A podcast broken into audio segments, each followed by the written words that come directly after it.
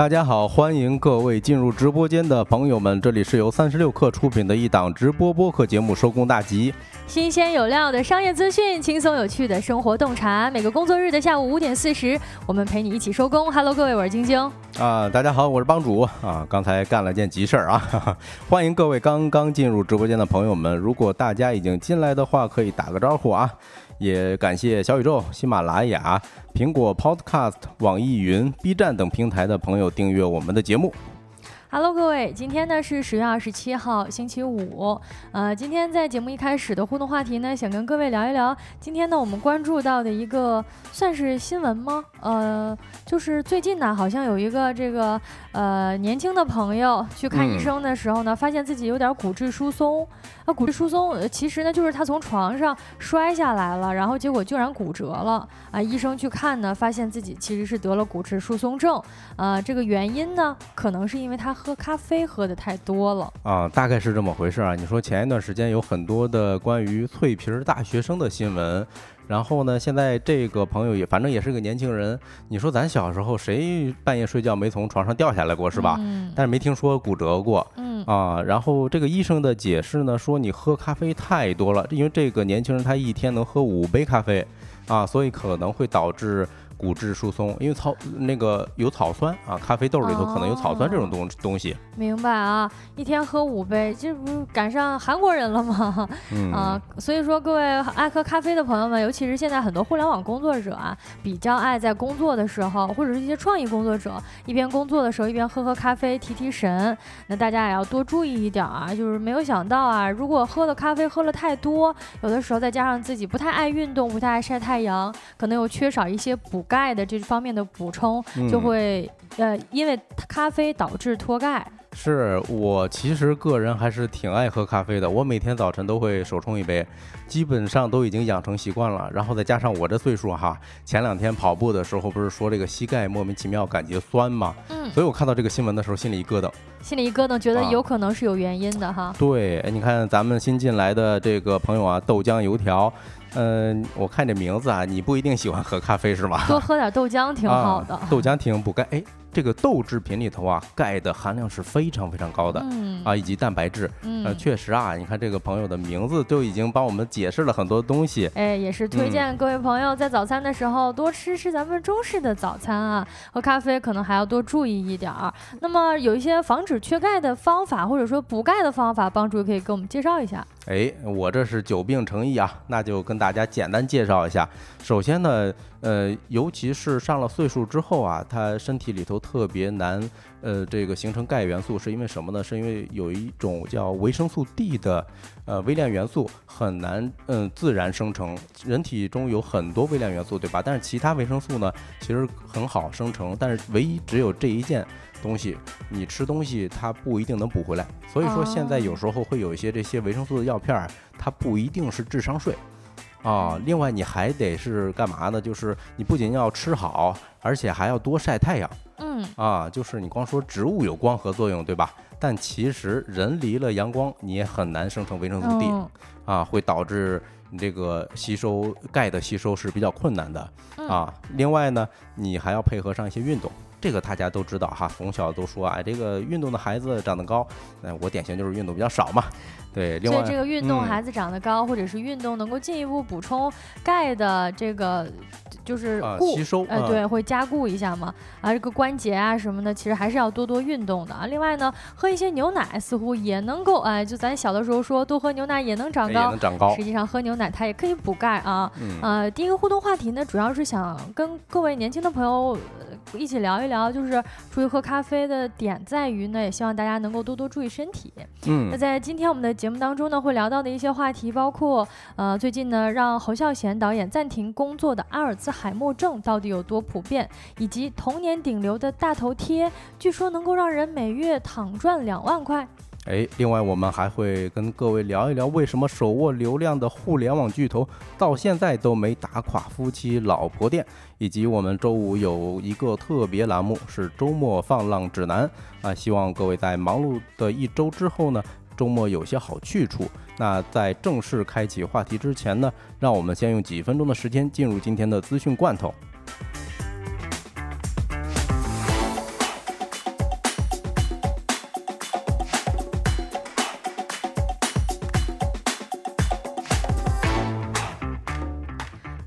一起来品尝一下今天的资讯罐头，新鲜不新鲜？来看第一条消息：抖音、快手放宽售药准入门槛，医药零售市场竞争开辟了一个新的战场。日前呢，快手电商发布了医用保健 OTC 类目开放的公告，并于二零二三年十月七号起生效。根据公告呢，快手小店将对医用保健类目下开放二级类目 OTC 店铺准入。而在此前呢，抖音也发布了相关的电商规则。在八月十五号，抖音更新了一版药品类目管理规范。在最新一版的管理规范当中呢，入驻专营门店门槛最低的要求放宽至经营主体注册资本不低于一百万，且门店数量不小于二十家。那么随着新版入驻要求的发布呢，大批的连锁药店以及药企都获得了参与新赛道竞争的资格，上了线上了。对，嗯，像在互联网上卖药是有非常强的监管要求的，你需要有一些资质啊。嗯。但是你不得不说，嗯，现在用户用短视频的时间会比较久，对吧？如果有这些平台也可以准入的话，那可能对用户也是一种好处吧。啊，那我们看第二条消息哈。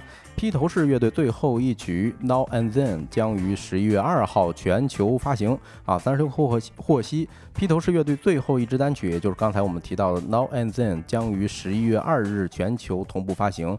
这个单曲呢，是由约翰列侬，也就是他们的主创，在一九七零年末创作并演唱的。啊，然后保罗麦卡特尼以及乔治哈里森和林格斯塔尔一起参与创作的。嗯，据悉呢，在一九九四到一九九六期间。当时在世的三位披头士成员就试着去修复啊续写过几首列侬的遗作，并以披头士之名发表，收录在了一个合集中。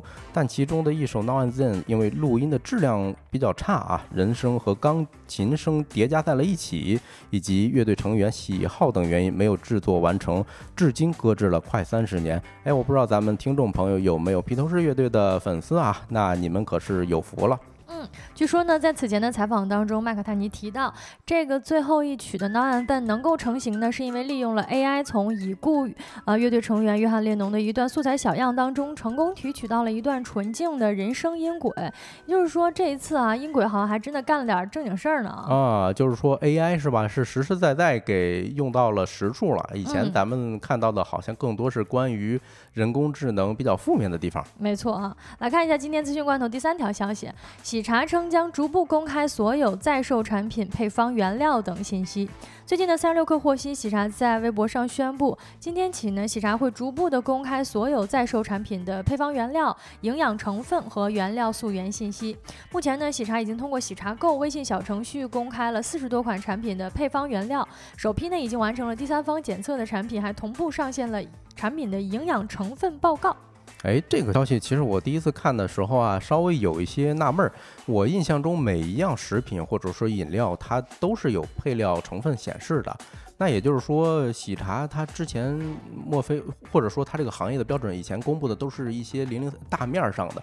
具体一些细节的配料是没有公布，应该这种限制茶它没有，就我们其实买到奶茶上面它不会写的那么详细。哦，也对，嗯，因为我们一般比如买瓶装饮料、瓶装水的话，它会写的非常细啊。等于现在呢，就是这种茶饮品牌呀，都会卷起来了啊，会在自己的这个出售的产品上面公开所有的配方配料啊多少，甚至溯源到这个葡萄产地是哪里。哦，是这个原因哈。那听起来的话，消费者心里头会更有底，是吧？啊，那我们看。最后一条消息啊，马斯克收购 Twitter 满一年，但是为他提供贷款的银行呢，损失了将近二十亿美元啊。特斯特斯拉的 CEO 埃隆·马斯克去年收购社交媒体平台 X 的时候，哎呦，竟然都已经一年了呀！啊，获得了很多银行的贷款，大概是一百三十亿美元啊。然而一年后，这些银行准备抛售这些债务了，甚至我要亏二十亿美元，哎，我也在所不惜。其中包括摩根士丹利、美国银行、巴克莱等七家银行共同向马斯克提供了贷款，由马斯克持有部分特斯拉股票作为担保。哎，然而由于投资者对 X 的兴趣日渐冷却，银行被迫以折价啊。大家感兴趣可以去看一看哈，在资产负债表上持有这些债务。X 面临着诸多挑战，下载量和广告收入都有所下降。马斯克也曾表示啊，X 已经濒临破产了，银行预计遭受百分之十五的损失，总计近二十亿美元。嗯，那以上资讯整理自三十六氪、果壳、二幺财经、IT 之家，稍后回来进入我们的说来话不长环节。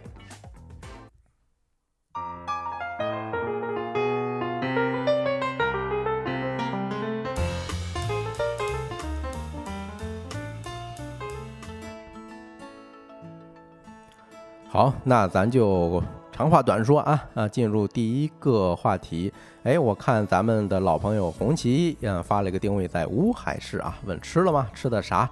嗯，还没有到我们这个节目啊，今天晚上没有吃点啥这个环节。嗯，油条说哎还没吃，哎呦，你俩开始唠起来了啊。嗯，那我们聊第一个话题是让侯孝贤暂停的阿尔阿尔茨海默，哎，突然就给上了热搜了。呃，在这儿我想先跟大家做一个小的互动吧。大家有没有经历过以下的小症状啊？首先就是记忆力退化，你比如说有很熟悉的名字，你就突然就想不起来了。哎呦，我对面的这位是谁来着？哎呀，我怎么一下子就想不起来了呀？呃，这个就是上来的很突然，是吧？嗯 呃，另另外还有一个就是做家务的时候丢三落四。嗯，经常是会做家务的时候，感觉有的时候，就比如说你拿一个东西从这个房间到那个房间，一下忘了你去干什么的了。对，你看豆浆油条说七秒的记忆，我有时候我感觉都不到七秒。哎，上一句话刚说完，哎，我下下面该干啥，我都嗯给忘了。对，你你说做家务的时候丢三落四，我前两天发生了一件特别夸张的事儿啊，我想大干一场，哎，结果发现没有拖把，我都忘了自己没有拖把这事儿啊。啊另外，比如说啊，有没有感觉算账越来越慢？哎，有就就感觉咱小时候你说算一个账，买个菜是吧，该找几毛钱，这个你特别清楚。嗯现在算不过来了嗯，啊！另外，有时候你感觉，哎，我怎么听不懂大家在说什么呢？对，有的时候感觉你说那个字儿我都认识，啊，但是我什么意思，我好像就有的时候理解不上来。哎，对，哎，还有时候，比如说啊，时间观念变弱，哎呦，我有时候，哎，我就得掐着点儿啊，我就得拖延，或者说这个，啊哎有哎有些路，呃，我就不认识了是。啊。总的来说呢，就是感觉自己好像的脑子不太好使了，各个方面啊。对啊，我不知道直播间的朋友们有没有类似的症状啊？如果有的话，那我告诉你啊，刚才这些症状是我查到的阿尔茨海默的一些表现哦啊，那你可得注意了。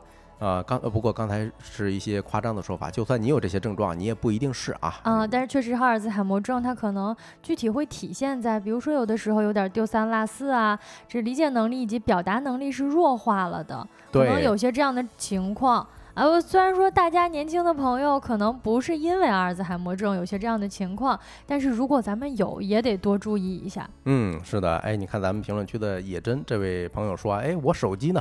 啊，哈哈你现在用什么在听我们的播客呢？呃，在玩梗呢，他在。对对对，啊、其实是这样啊，就是今天我是刷到了这两天吧，刷到了侯孝贤退出就退休的一个消息。嗯一开始我没关注啊，嗯因为说实话，我看他的作品比较少。嗯但是我突然呢，哎点开一篇，我发现不行，这个传播的有点广，我看看什么情况吧。哦，原来嗯是阿尔茨海默。是，嗯等于是被动的退休了。对，而且他的呃，就是这个前两天他家属都站出来，相当于官方公开了这个、确认了嘛，嗯说现在已经完全回归家庭了啊。嗯，如果嗯、呃大家有印象的话，其实一五年他拍过一部《刺客聂隐娘》，并且其实现在正在采嗯拍一部叫《舒兰和尚》的一部电影，可能已经没办法由他亲自完成了。也就是说，他其实本来在计划内还有一部作品即将问嗯世，正在准备筹划拍摄。嗯，但是呢，因为这个病情啊影响，导致这个生活啊跟工作都没有办法如常的进行下去了。是的，是的，嗯，所以说一五年那部《聂隐娘》有可能真的是侯导演的最后一部电影了，咱们能看到的啊。那嗯，说到这儿，其实我特别想问大家一句，就是大家看过侯孝贤导演的作品吗？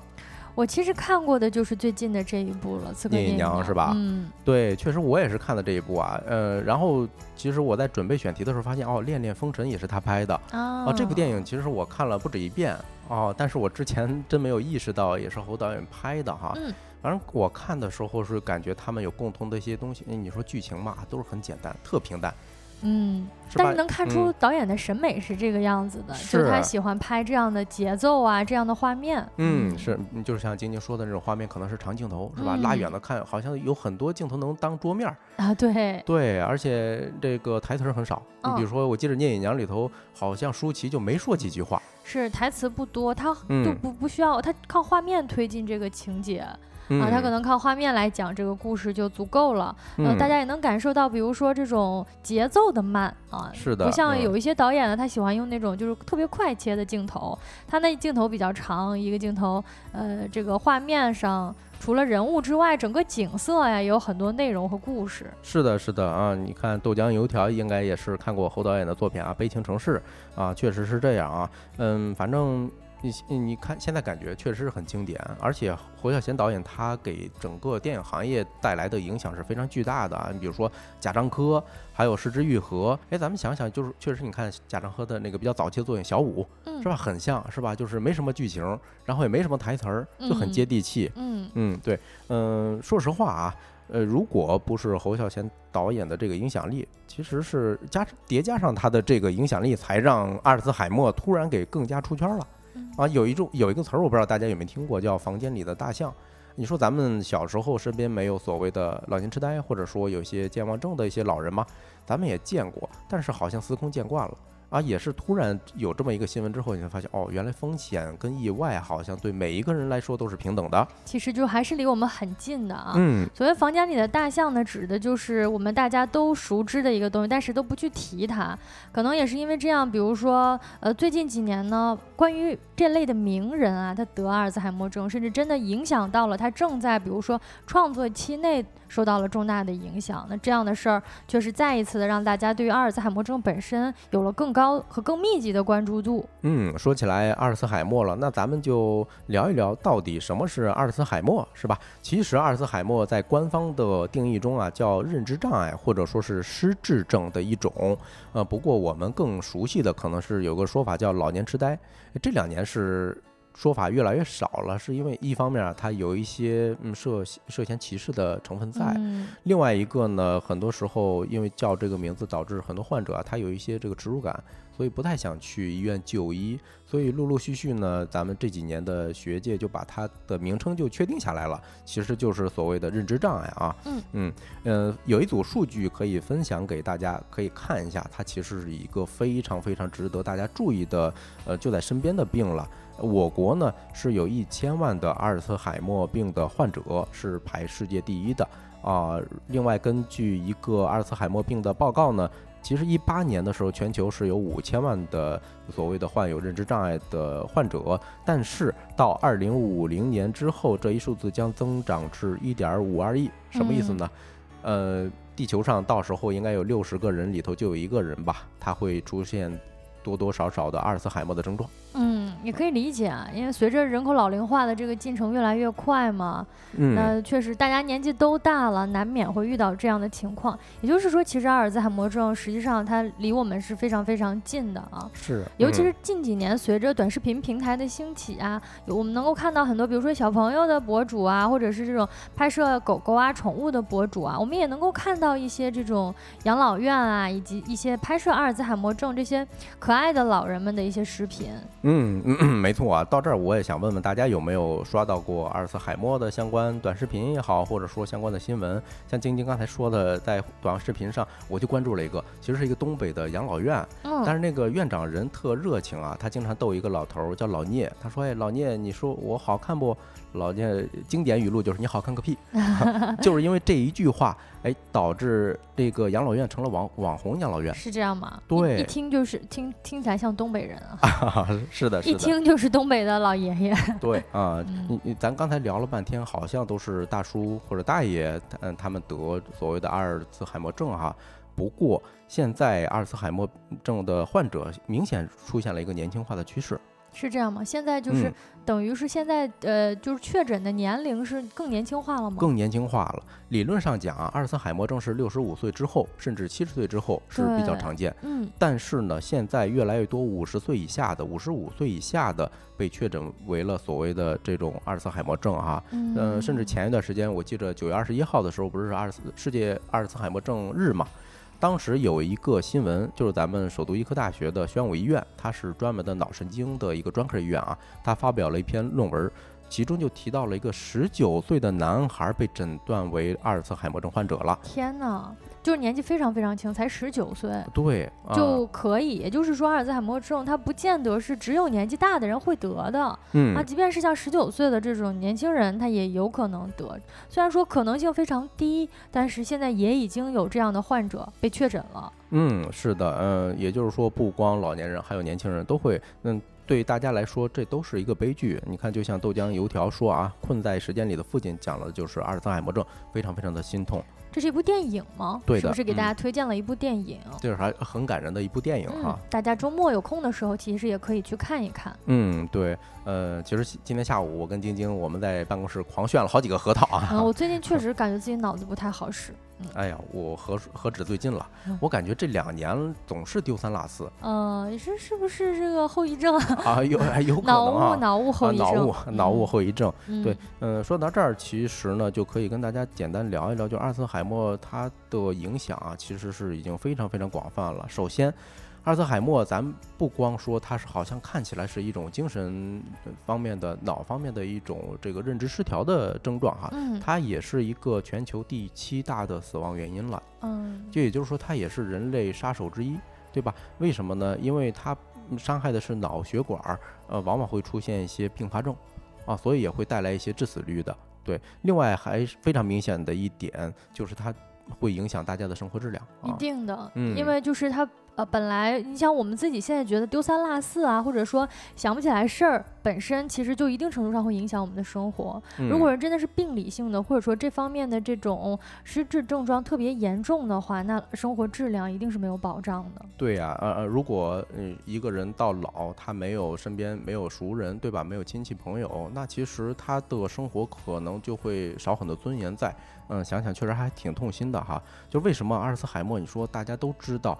看起来好像没有什么太大的危害，是吧？就是好像他不是说上来就致死，但是他一直没有被战胜，就是咱们医疗条件一直没有战胜。为什么他一直不能被治疗治愈呢？哈。对啊，首先呢，就是关于阿尔茨海默症，它，嗯，咱先从公众层面上讲吧，就很多大家都没有意识到它是一个比较严重的问题。嗯啊，你比如说啊，很多时候老年人，比如说六十岁左右，哎，出现了丢三落四的情况的时候，他说，哎，那家人就说没事儿。啊，就是不用去看医生，哎，或者就是说，哎，这老人都是闲的，啊，没事儿，所以他会在家闲出来毛病嘛，然后脑袋跟不上，这样的话其实是一种污名化的说法。你说咱六十岁左右，其实在国外都是属于怎么说，感觉人生刚开始，这样的话让他心里头会觉得，哦，那我感觉很羞耻，那我不就医去了。嗯，可能就是没有正确的认识到自己现在的这个症状严重程度，没有被确诊嘛。而且我觉得还有一一方面就是，其实我发现年纪大的人啊，他是很恐惧去医院看病的。哎，是。嗯啊，经常说是好像哎，我没病，我这是家里人长辈啊最常说的一句话。对，就是大大夫不说他有病，他就他不去看他就没病啊，因为大夫没有给他确诊。嗯，对。另外一个就是晶晶讲的这点特别重要啊，就是他他有可能不光说是不去看导致没有就诊。因为他去看了，很多时候都不一定能筛查出来。就是他早期的症状因为非常轻，所以你要是想做一个呃正确的这种筛查的时候，你要做非常细致的这种。你说在在咱们身边啊，很少有人专门去为了阿阿尔茨海默去做一个筛查，而且有关于脑子啊，比如说 CT 啊这种全核磁啊，实际上它的费用也挺高的。嗯，就是你如果单纯想确诊，费用就挺高的。对啊，因为确诊之后不光是治疗的费用啊，还有一主要是家人的陪护。或者说你找专业的陪护人员，这是一笔非常长期的开销。嗯，对，呃，另外还有一个就是关于的成因，咱们刚才聊了半天，其实呢，关在学界是没有一个统一的说法的，就是说到现在为止，它具体怎么发生的，是没有一个确定说法啊，只是有一种呃这个结论，说是百分之七十的病因是跟遗传还有基因相关。哎，也就是说，其实我们人为能做的事情，我们能预防的方面，其实是非常少的。嗯，对，还叠加了一些外来的风险。你比如说啊，呃，头部撞击，咱们看电影的时候经常会有这种桥段哈，撞了一下之后，这个人有点痴呆，啊，这个是现实存在的。另外还有抑郁症啊、高血压呀、糖尿病啊等等，反正咱们一听这些病的名字，就知道它多数情况下就是咱能控制的一少部分里头呢，它是跟自己的生活作息是相关的嗯啊。所以现在有一种专嗯有专专业医师他们的说法就是，你要想预防，那你就多做下面的事儿啊，比如说嗯多看书或者多跟别人下下棋。就是多动动脑子，哎，没嗯错，多做一些刺激性的脑力的活动。哎，是的啊。另外涉及到比如说这个高血压，那你就呃一定要避免什么糖油混合物，就是少吃一些让自己长胖的东西啊。糖尿病啊、呃高血压、肥胖啊，这个是息息相关的啊，跟阿尔茨海默。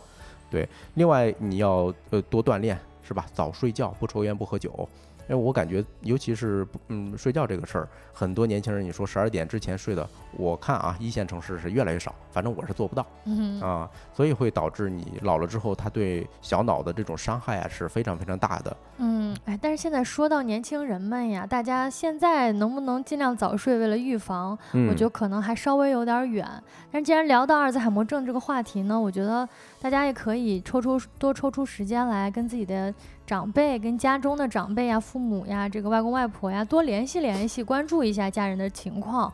因为有的时候，比如说老人他想不起来去看病，那孩子注意到了，带着家长一起去，其实也是很有必要的。嗯，对，咱今天进来一个可能是小宇宙过来的朋友啊，说是以前都在小宇宙听，今天第一次来听直播，那你可以点一个预约，等会儿我们小助手可以推一个预约按钮啊，以后就长期关注我们的直播啊。嗯，其实前两天我们还聊过一个年轻人都已经开始关注养老了，但现在看啊，好像阿尔茨海默你也得纳入考虑范围之内啊。这个，嗯。嗯，怎么说呢？你要说总结一个策略吧，那只有现在好好努力工作，努力攒钱，对吧？看起来都是钱的问题啊。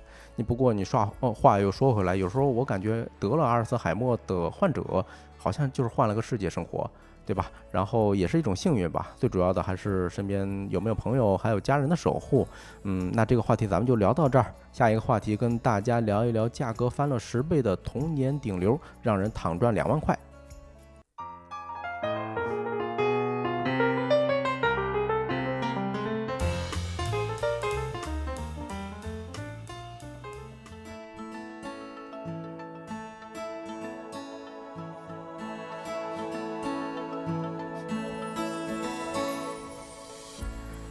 欢迎回来。说来话不长的第二个话题，想跟大家一起来聊一聊。最近呢，火遍社交平台以及很多商场啊、商圈啊都能够看到的“人生四格”大头贴这个拍照亭，不知道大家有没有注意到啊？哎，我印象中好像地铁站里头一直是有大头贴的这个拍照机器啊。哦，对，有是有，但它那嗯个实际上是拍肖像或者是寸照的。哦，嗯，先跟大家一起回忆一下吧，或者是这是一个暴露年龄的话题了。大家还记得小的时候拍过的大头贴吗？或者是可能有一些这种年轻的朋友压根儿都不知道大头贴是什么东西啊？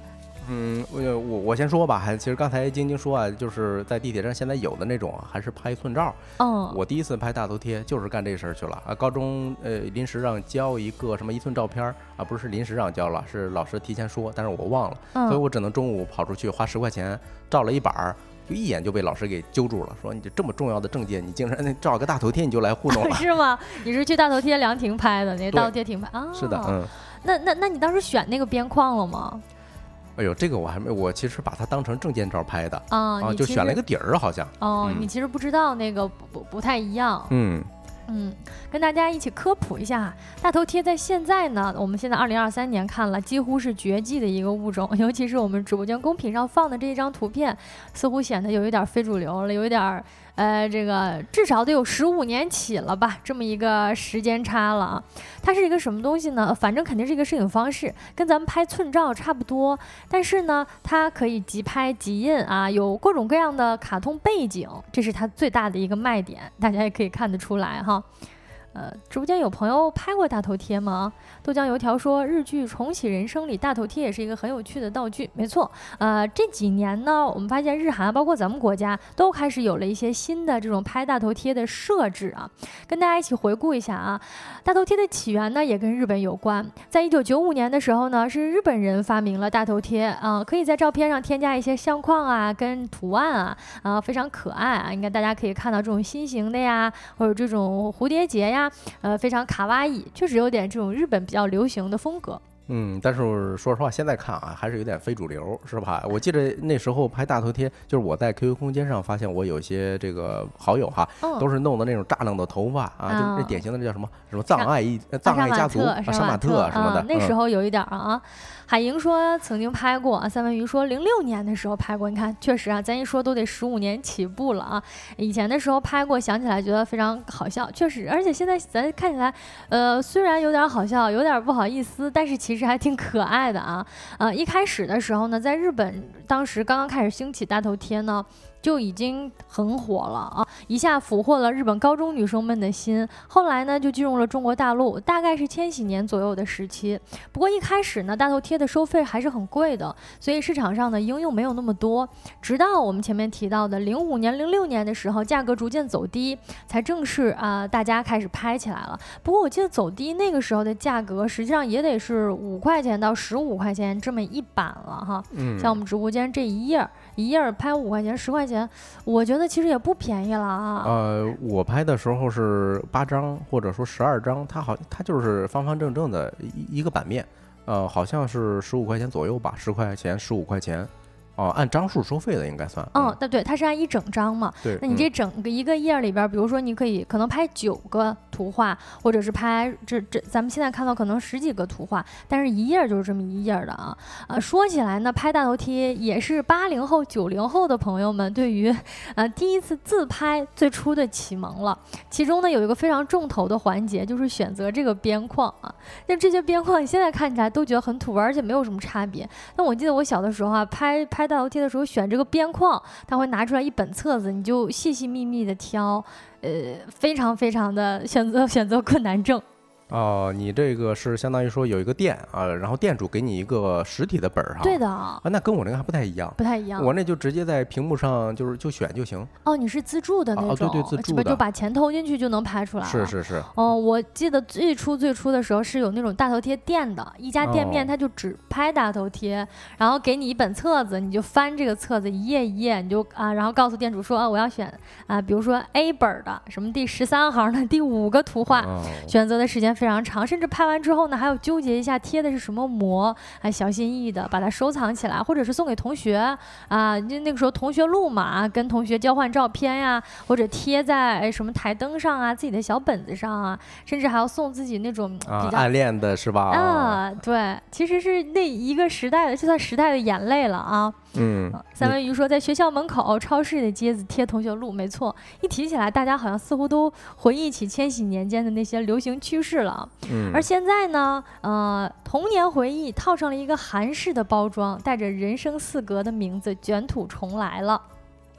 就是现在我们前面提到的，现在呢很多商圈啊、超市啊也能够看到拍大头贴的地方了。但是整体的样式呢是跟原来的大头贴不太一样的，叫做人生四格、人生四宫格。它其实呢是韩国的一个大头贴的品牌啊，创始人呢他本来的灵感就是来自于大头贴，但是呢它比大头贴的像素。高了很多，也多了美颜滤镜啊，甚至呢，最大的差别就是它有电子版本的，它可以直接存到你的手机里。这个我们直播间公屏也可以看一下。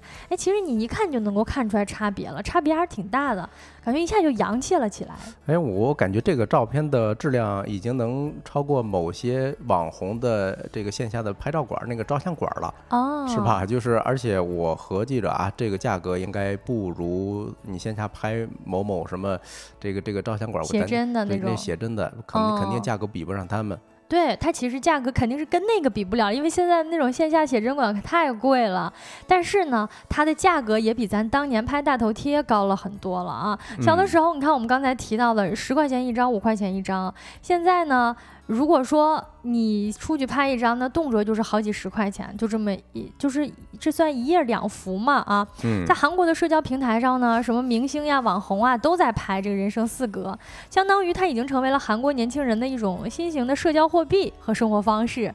哎，其实咱们前面提到的大头贴本身呢，也是当年千禧年间的社交货币和生活方式了。那时候大家同学们都一起去拍大头贴。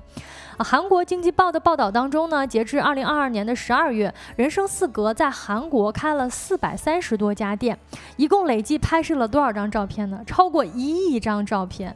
虽然说一亿张这个数据咱们听起来没有那么多，但是这就相当于。韩国人每一个韩国人都拍了两张，因为韩国人毕竟他们国家的人就没有那么多嘛。嗯，每个人拍了两张，这是什么概念？这普及率也太高了。对，这就是典型的国民应用了，相当于。只不过你看，跟过去的大头贴拍照啊，感觉像是加了点科技加狠活，是吧？呃，确实像咱们评论区的这个 A 一说的啊，与时俱进了啊，跟以前的那种技术肯定不太一样。你看像素也提高了，对吧？然后还加了什么美颜滤镜啊，这个那现在拍应该会。呃，称不上那种什么黑料了吧？哎，对，三文鱼也说现在拍没有非主流味儿了，没有那个味儿了。啊，我们也查了一下，发现北京呢也开了这么一家，号称是韩国同款正版人生四格的一个照相店。啊，价格是什么样呢？拍上一张这个同款的照片呢，要花五十八块钱。还不含包含妆发，就是等于其实你去用一下它那个机器拍这么四格的照片，拍出来要花五十八块钱，你直接这是升级了六倍。啊，哎，你看下面 A 一说啊，某马某相平替，知道的都知道是吧？这这两个呃照相馆哦，还真是，呃，但是呢，这个它具体还没有那么一样的是，它这个格式啊，包括这个边框啊，它还是有一定的风格的。呃，这个品牌呢，它之之所以能成为一个品牌，肯定是有它有一些这种符号化呀，以及风格化的东西啊。人生四格的这个副总裁李李杲义呢，他在接受采访的时候就表示，他跟千禧年间流行的贴纸相片，就是咱说的大头贴，之所以它不太一样呢，就在于以前那个大头贴啊，它处于从从虚拟到数字的一个转变时期，那它淘汰在所难免。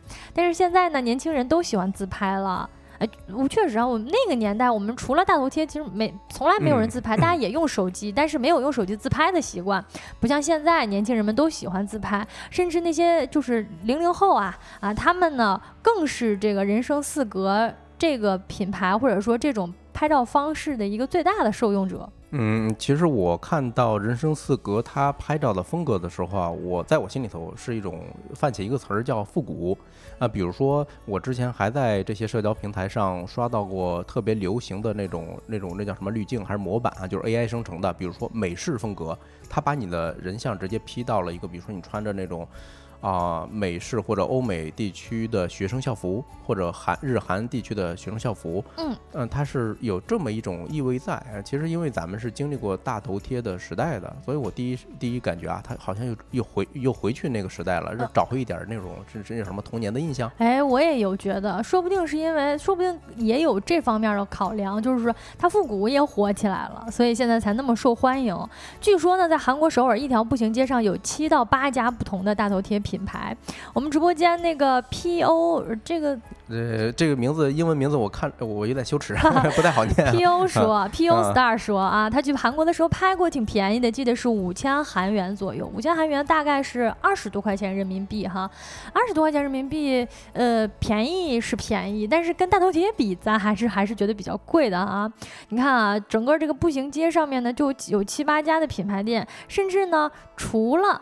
纯拍照，纯拍这么一张人生四格的照片，很多韩国年轻人呢还把人生四格搞出了很多新的玩法，比如说呢，在自己的婚礼现场花大概五十万到八十万的韩元，也就是人民币那个呃三千块钱到五千块钱，就可以租一台这个拍照机，放到自己的婚礼现场。这样呢，你的宾客朋友们来参加你的婚礼，也可以到这儿拍照啊，也可以跟新人一起，或者把这个照片留下来，算是大家一起就是庆祝，是多了仪式感是吧？嗯，哎，我印象中之前参加过一些婚礼，咱这儿顶多做到什么，弄一个支一个什么 Instagram 的那种框，它是一个塑料框，一个大，然后你进去之后，另外一个人用手机拍你，是这么一回事儿。但人家好像这个就一步到位是吧？直接给你打印出来都能。对，而且我看到这个我还觉得挺有意思的，就它有点半。按拍立得，但它还不是拍立得。你因为你有很有很大的自主权嘛，你可以进这个拍照亭，跟朋友啊、跟新人啊一起去拍照。最后呢，把它留一个婚礼纪念。我觉得这也是一个很好的这种拍照亭的应用方式。哎，据说现在人生四格这个照片呢，不仅在韩国很火啊，什么东南亚像日本啊，像什么韩国啊，这个泰国呀，还有欧美国家都风生水起。在美国的曼哈顿呢，人生四格还开了第一家店啊。据说呢，以前在英国开的店已经实现了每个月一亿韩元，也就是人民币五十四万的盈利。你这像欧美国家都能拍，都能挣这么多钱了。嗯，这个还有点超出我想象，因为我总感觉欧美国家。家的文化跟咱们东南亚地区的这种流行文化不太一样。对，我也觉得好像欧美国家不太爱拍那种滤镜特别强的照片哈。对，你看 A 一问啊，说这个在国内现在有吗？刚才晶晶提到说北京开了一家是吧？就是号称啊韩国同款正版的人生四格。嗯。要不你在这个各大网站上搜一搜，呃，也许能搜到是吧？还真是有的哈。紧接着 A 一的问的这个问题呢，我们也回答一下啊。这种潮流，尤其是这种在东亚地区流行起来的潮流，咱们中国商家肯定不会落下这一步啊。类似的大头贴机器呢，在国内呃各个商圈，我自己在北京的，比如说三里屯啊，还有朝外啊，很多商场我都看到过这种大头贴机，我也进去体验过，排队的人还不少呢。呃，但是其实大多数呢，就是类型都差不多，拍出来的效果也一样，所以你很难说它是不是正版了哦，肯定是没有正版的。我估计国内应该是没有正版的，因为我们前面提到的那个人生四格，人家相当于是有那么一个品牌店，但实际上你说这照片嘛，拍来拍去的大差都不差，国内呢也是有不少的。嗯，不过你刚才提的这些点突然点了我一下啊，我总感觉它它好像是有一个非常好的应用场景，比如说你说朝外。啊，我记着有一个线下的叫 Box 是吧？对，就是 Box 里面有一个。哎，那是一个特别好的场景，是吧？一一都是年轻人在那逛，玩滑板啊，或者打篮球。那那个时候大家挤一块儿拍一个这玩意儿，那很有纪念意义。而且去 Box 的这些年轻人们本来就是这种比较潮流啊，或者比较这种呃喜喜欢新鲜事物、有趣的东西啊，那他去进去拍一个照，留一个念，还是我觉得算是一个能赚钱的点儿吧啊。我们在国内的这个市场也可以跟大家分分享一下，搜索大头贴机器呢，就能够发现有不少什么躺赚两万啊，适合宝妈的创业啊，不费力，你等于你买一台机器放到。一个商场里投资三个月回本的这种宣传的信息和海报啊，很多厂家和品牌都表示，大头贴机器不需要人工成本，只需要租下场地放一台机器，你偶尔换一下相纸就行了。因为大家也知道，这个拍摄的这个流程就是一个人走进去，你就点一下屏幕开始拍摄，拍出来照片打出来你就离开了，确实也不需要什么人力成本。嗯，那他们这个账算得过来吗？比如说啊，这个成本，那不需要人力，我理解就是你支一个这种，相当于租一个摊位，对吧？然后机器的费用，对，然后什么胶卷费用，嗯。对，也可以跟大家介绍一下哈，这个大头贴呢，呃，拍摄的这个机器呀，实际上也是有不太一样的。根据厂家跟品牌介绍呢，它只是主要分为两种，一种是自运营，一种是全托管。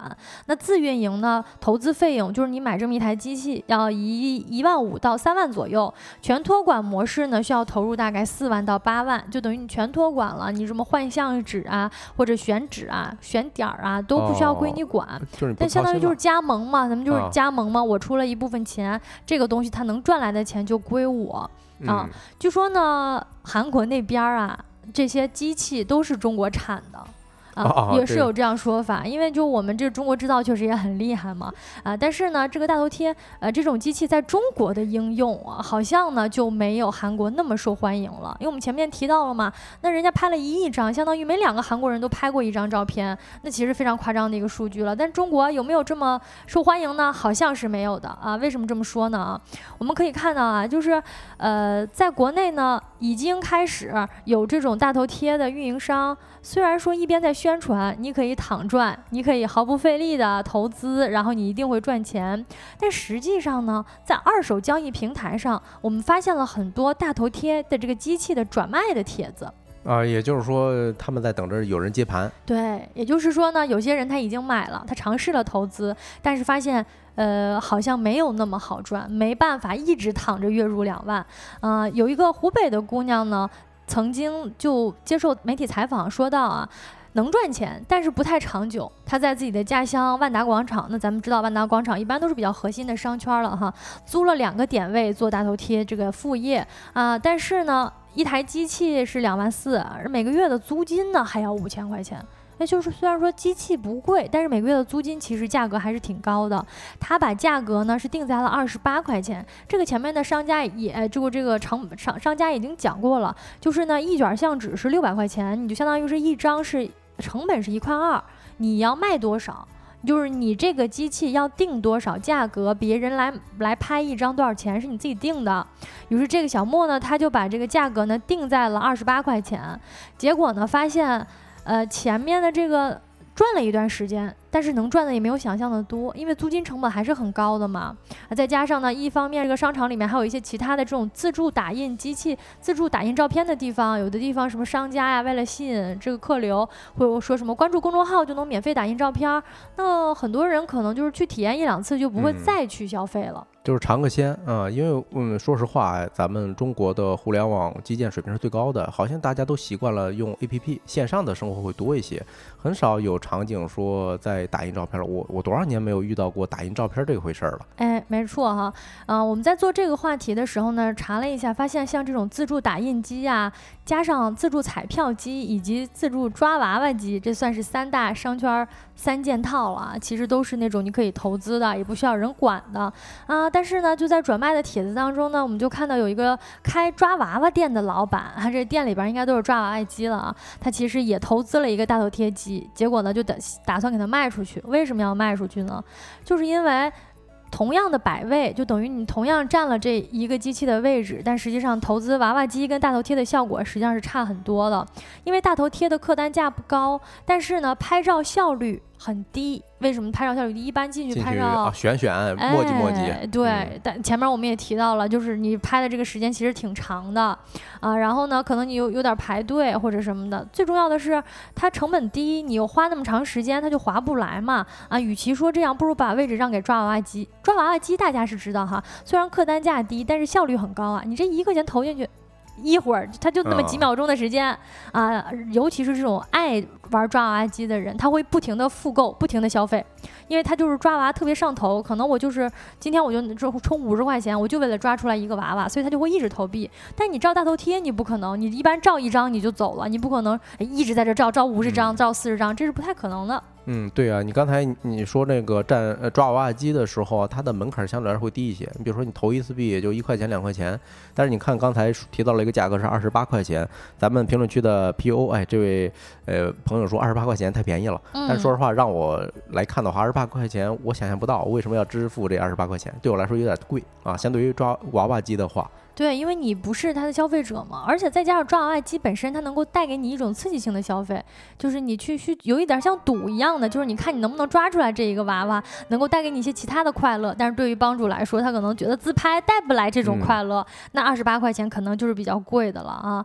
呃，对于有些人呢，可能就很多女孩子来说，它能够提供一定的社交价值，但是毕竟也有限，因为大家已经有了相机呀，有了手机呀，有了各种各样这种新兴的 P 图工具，所以拍那么一两次体验可能也。也就罢了，啊，虽然说一定程度上能够带给韩国的很多年轻人这种展示自我、分享啊、交流啊、社交货币的一种性质，但是好像这类的宣传点在中国还不太。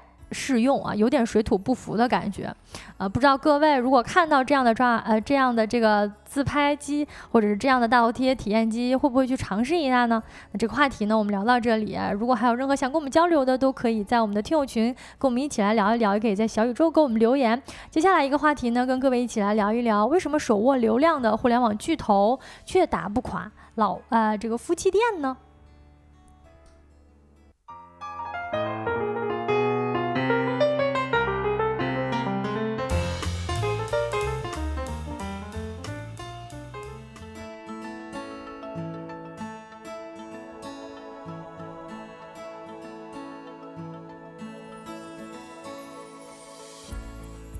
？Hello，各位，欢迎回来。说来话不长的第三个话题，跟大家一起来聊一聊夫妻店啊。就是呃，这这两天我突然刷到过好几篇文章，都在讲这件事儿。就是呃，好像啊，环境再不好的时候，你身边总有两种店它是不会关的啊。一种是早餐店，对吧？另外一种就是所谓的这种夫妻老夫妻老婆店。嗯。啊，你说之前，呃，互联网巨头搞了那么多的尝试，什么 O to O，我不知道大家还有没有印象这个词儿啊？就是一阵火就过去了。还有什么社区团购啊，还有什么买菜到家呀，这些业务，你说，甚至经过了好几，呃，这个这几年的这种线下的呃封闭啊，呃，这些小店依然没被打垮。我不知道大家看到这个现象的时候，有没有脑袋里头浮现出一些问号？呃，有有时候有的时候觉得还是。夫妻感情深啊，就是纯合作关系和企业关系，似乎在这种困境之下很难再坚持的下去啊。嗯，对，你看啊，水木清华上来就来了一个非常精辟的点评，嗯说互联网的玩法是简单可复制啊，夫妻店没办法制定标准复制。哎，这个特别重要啊，一会儿我们会讲到。嗯先跟大家说一下什么是夫妻老婆店吧。呃，顾名思义，呃，基本上都是。前边是这个店，后面是工厂。哎，比如说老公在后面工厂制作，是吧？老婆在堂前接这个接待客人以及收银，是吧？是这么一种模式。嗯、比如说我家门口有一个卖菜的阿姨，嗯、他们的货仓务就在一扇门的后边。啊，日常我都是看到，哎，前面就是一个很小的一个店面，可能都不到十平米。嗯但是有一天我发现这个菜，它突然，哎，一一一一个门就打开了，一个大汉就冲出来开始上货，啊，啊，着实把我吓一跳。反正，嗯，反正一般都是一些小店吧，啊，像什么卖烟的呀，还有什么裁缝铺或者什么理发店儿，是吧？托尼老师啊，一般都是一边理发，然后顺便可能饭都在店里头做了，大概是这种，一般都是一夫一妻共同经营的，就是说这俩人既是生活的伴侣，又是工作的伙伴儿啊，嗯，所以我们在看到这个选题的时候啊，就感觉特别有趣这件事儿，嗯，那跟大家做一个。简单的互动吧，就是问一下大家身边有没有类似的小店呢？嗯，反正我小区是刚才讲了，楼下是有一个的啊。然后呢，呃，我小我的小区还跟大家说一下吧，是一部最近比较火的电视剧啊，叫《装腔启示录》的取景地哎呦，啊。网红了算是啊，啊。网红了。关键网红的地方让我很悲哀啊，是一个老破小，因为它有一个场景是拍的隔壁有一个叫什么棕榈湾啊，大家知道是什么盘，呃，旁边就是一个老破小啊，啊，也就是我住的地方。嗯其实我感觉我没想到，就是夫妻店大部分好像都是那种小超市，一些小超市，其实小超市现在都不是不是很好找了哈。嗯，像小超市啊，尤其是菜店，我之前常逛的菜市场的那个有几家店，其实一看就都是夫妻店了，两口子一起忙，或者什么水果店呀，嗯、有点出具家族企业的小模式。家族企业哎这个词儿确实用的很高大上啊，确实是这样。呃，再跟大家分享一个数据，当时我看到这数据的时候，着实有点震惊。呃，中国有差不多七百万个啊，就是包括夫妻店在内的小店啊，贡献了整个零售渠道的百分之四十。接近啊，接近一半儿了。啊，小一半儿嘛，对吧？啊，其中呢，嗯，百分之三十可能是在夫妻店是在乡镇啊，嗯二三线城市吧。嗯嗯，然后这些小店有个特点，真是真能卷啊啊！除非人家有事儿不开了，否则这些店能开好多年。哦，我看到收工呃，这个呃豆浆油条也说，看到很多美食纪录片都是夫妻店，而且嗯很多都是老板干活儿，老板娘算钱。哎，那嗯你这么说的话，应该是老板算钱，老板的丈夫在后边干活儿。对啊，你比如说像日剧里头的什么，呃，什么《孤独的美食家》，嗯，我之前看《人生啊一串》，好多都是夫妻店。是的啊，嗯你说谁童年没有个相关的印象啊，是嗯吧？呃，柴米油油盐酱醋茶，基本上全都是在这些小店铺搞定的。嗯，呃，一般能开非常非常多的年哈一。般可能是二三线城市啊，或者是这种乡镇更多一点儿。嗯，没错啊，就是夫妻店有啥魔力呢？就是为什么它能一直屹立不倒？我特别好奇这个点儿。嗯，其实咱们可以简单拆一下啊夫妻店有哪些特点，但大概能看出个一二三啊。可能规模比较小。哎，这是或者换一句话讲，也许呢它叫便利，嗯，对吧？规模小，一般这些小店是大公司是看不上的，那一般都是嗯藏在比如说小区里头嗯，啊，一楼的位置是吧？他甚至把家就直接开个窗就嗯呃干起来了可能。住在店里，有些是这种。对，哎，你看这个就是特用互联网里头的一个黑话啊，叫这个叫叫考虑到位置吧，叫流嗯量，对吧？你你你在电商店铺也一样的，呃，为什么现在大家都花钱买流量呢？无非就是给你个好的曝光，呃，换一句话讲，就是说给你一个好的位置呗。嗯，就是说，呃，相当于是这个开屏。啊啊它如果开在小区门口的话，有点开屏的意思屏了是吧？啊啊，，嗯，对，呃，那个。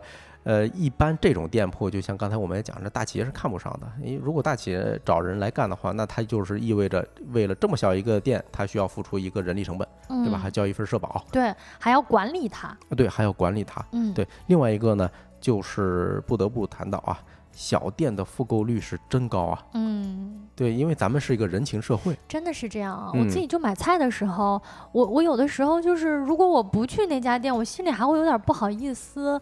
甚至嗯我们习惯，尤其是北方人吧，就我们生活在北方啊，这种人情社会，他的那个感受会更深一点儿。就是你常去的这种买水果的店啊，或者买菜的店啊，你是喜欢这一种熟悉感的啊。比如说你一去了，他问你说：“哎，今天又下班啦，或者今天又加班啦。”这种感觉本身就是你愿意去他那儿买东西一个很重要的成分。哎，对你说这个熟悉感，我特别有感受啊！甚至我们楼下那个小店，它本身成本，人家运营成本对，嗯，但凡多一点的这个贵一点的东西，对人家来说都是一种负担。嗯，但是呢，我是楼下的这个 卖他一个 V 的 V I P 啊 V V I P 啊，啤酒大户啊，啊 夏天是根本离不了。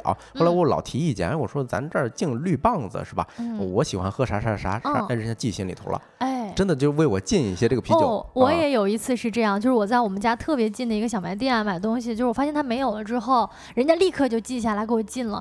我不想买，我都得买，就是那种，嗯哎呦，他太用心了，这种服务到位、服务到家的感觉，确实我们肯定会一直去复购。对呀、你说为什么大厂干不过是吧？这就是用户思维啊！你大厂光嘴上说着用户思维、用户思维，那能像人家这种吗？你做用户运营的，你呃我让我说啊，都得向楼下的阿姨学一学是吧？是，嗯真的把你的事儿往心里去啊，当事儿办呀，这是。啊，对呀、你你关键人家还提供的是额外的便利，因为嗯有时候嗯，比如说帮忙收个快递，啊，是吧？我小时候，呃我们家那边的那个便利店还经常会收留我，就比如说我妈去旁边的菜摊儿买个东西，她说你在这儿看电视吧，哦，还有这种功能啊，对，那都不叫服务了，那就是人家哎，那跟自家孩子似的，那你就坐这儿吧，有时候还给我拆一个小零食哦，啊，那感觉特别好。还真是，你如果一说到是这个年代的故事，那咱们看影视作品，其实也能够看到一些，比如说，哎，接电话呀，然后直接喊楼上啊是谁谁嗯找你，因为那会儿家里面不是家家都有电话嘛，对可能楼下小卖店有那么一个电话，它承担了非常大的一个这种社交中转站和枢纽站的功能。对，呃，为什么复购高啊？还有一点啊，就是它真是挺便宜的，而而且这么便宜的时候还经常给你抹个零，嗯，所以我在楼下，嗯、卖菜阿姨那边买菜的时候，我价格永远我都是问两遍。因为我不敢相信为什么这么便宜，我就怕人家给我是我别给人家少打了给，哦，所以我都会问，哎，真是这这多少钱来着？我问两遍。对，另外一个呢，其实呃就涉及到一点了，呃，开夫妻店的呢，人家一般都不指望做多大。啊，就是今天我在找这选题的时候，看见一个餐饮领域的创业大佬，他在评价啊，就是说，嗯，夫妻老婆店为什么做不大啊？他开玩笑说，因为没有那么多媳妇儿。呃，说到底就是夫妻老婆店不就是把自己呃做到累死的这种模式吗？它不太好复制。不过让我来看的话，人家兴许都没指望着做大，对吧？你做大有什么好处呢？嗯、比如说你需要花很多的成本，嗯，再给你一打造招牌，这就是很多大厂它有这些弹药嘛。你说花的钱，嗯甚至包括前两天各种各样的，比如说这种上热搜的直播直播电商，咱们还聊过一选题，他们的成本为什么这么高？其实花来花去，那钱不都是花到了这个给自己打造品牌上吗？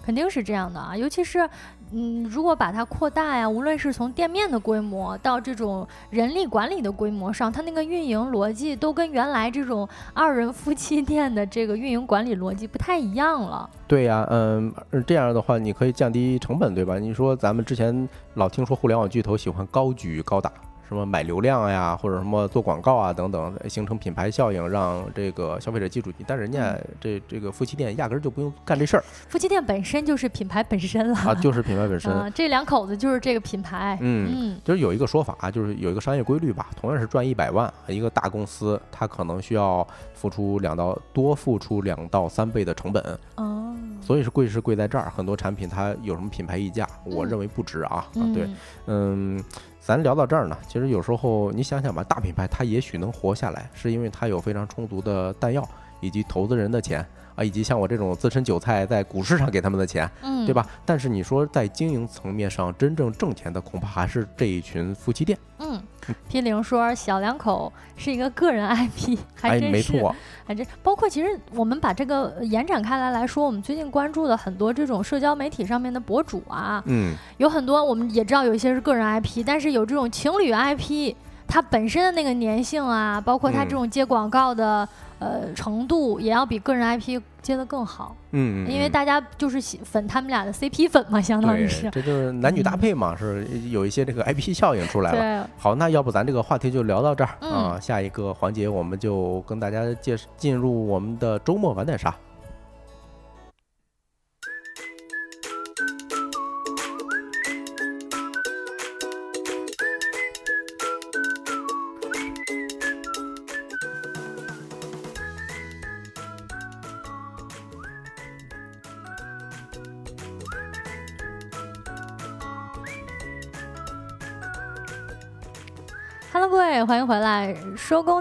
在周五的特别环节，会跟各位一起分享一下我们来自安内卫万事大吉的一个公众账号的周五特别篇，是我们的一个姐妹账号啊，也推荐我们所有收工大吉的朋友关注一下，叫做安内卫万事大吉这个公众号。那在今天呢，我们会跟各位分享一下，在明后两天，呃，在北上广深各种大城市会有的一些活动，也推荐大家可以在忙碌的工作一周之后呢，出去玩一玩。走一走，那第一个呢？啊，首先啦，就是今天的这些主要活动呢，是关于市集、展览以及演出的。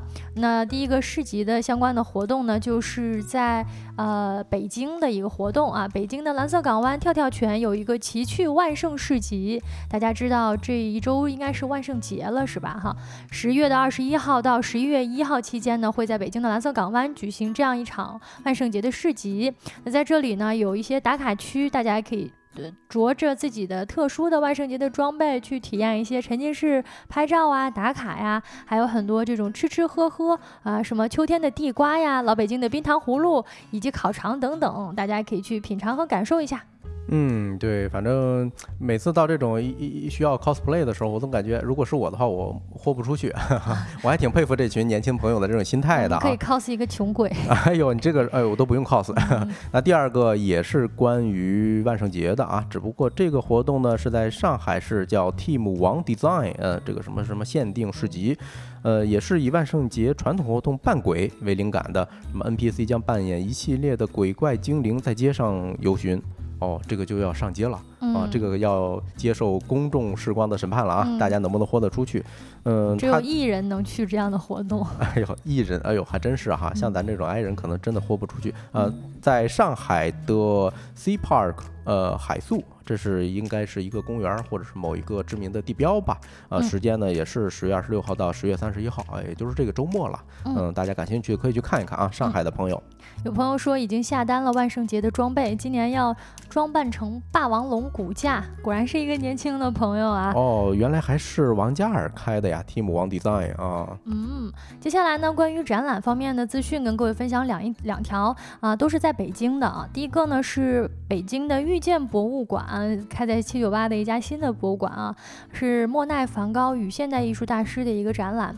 那这一次的展览呢，汇集了三十六位世界级的艺术大师，将展出四十七件真迹作品啊。在这次展览当中呢，围绕五大展。围绕五大展览主题，那揭示了诸多艺术流派以及很多著名的艺术家之间的相互联系。呃，各位艺术爱好者可以去关注一下，从艺术从印象主义到象征主义，到后现代主呃后印象主义、表现主义、立体主义、未来主义、达达主义到超现实主义，算是整体的现代艺术细数了一下整个的脉络哈。哎呦，这个看着可能不太适合我啊，这适合身上艺术细菌比较多的啊。那再给大家介绍一个展览，是也是在北京啊，北京市国家典籍博物馆，到十一月二号之前都可以参与。它是什么呢？是 Seeds Lab 原世界福尔摩斯大型沉浸式体验。哎，这个好像有点像剧本杀这种感觉了吧？嗯啊，如果你是福尔摩斯的超级狂热粉丝呢，那么这个展你千万就不要错过了啊！二零二三年北京重磅特展。是在呃，我看一下，是四大展览单元之后还有摆件藏品展出。哎，真有这么一个相关的人物吗？应该不是，应该是一个虚构的人物哈。嗯，可能是这种影迷啊，包括书迷本身这种相关的各种周边啊，可以去一起感受一下哈。啊，接下来呢是一条关于演出的信息，在上海的。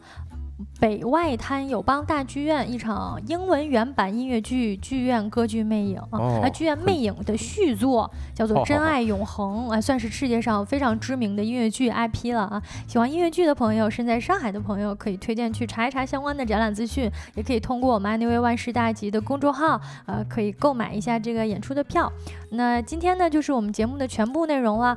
再跟各位很多新来的朋友一起汇报一下，也欢迎小宇宙的朋友们来到我们直播间跟我们一起互动啊！就是大家应该是我们相当于是面基了，在这个直播间里一起收工大吉呢，是各位很熟悉的一档，在每个工作日的下班时间开播的直播播客。那么以上就是今天直播的全部内容啦，欢迎各位从小宇宙找到我们的听友群的加入方式，就是添加一下我们的小助手。嗯，我看刚才咱们这个朋友啊，P 零 RN Star 啊，我跟我我感觉咱们聊得特别好，你可以去看一下啊。那太阳下山了，你什么都没错过。我是帮主，我是晶晶，期待下一周的日落时分跟各位再见面啊！祝大家收工大吉，拜拜，拜拜，周末愉快。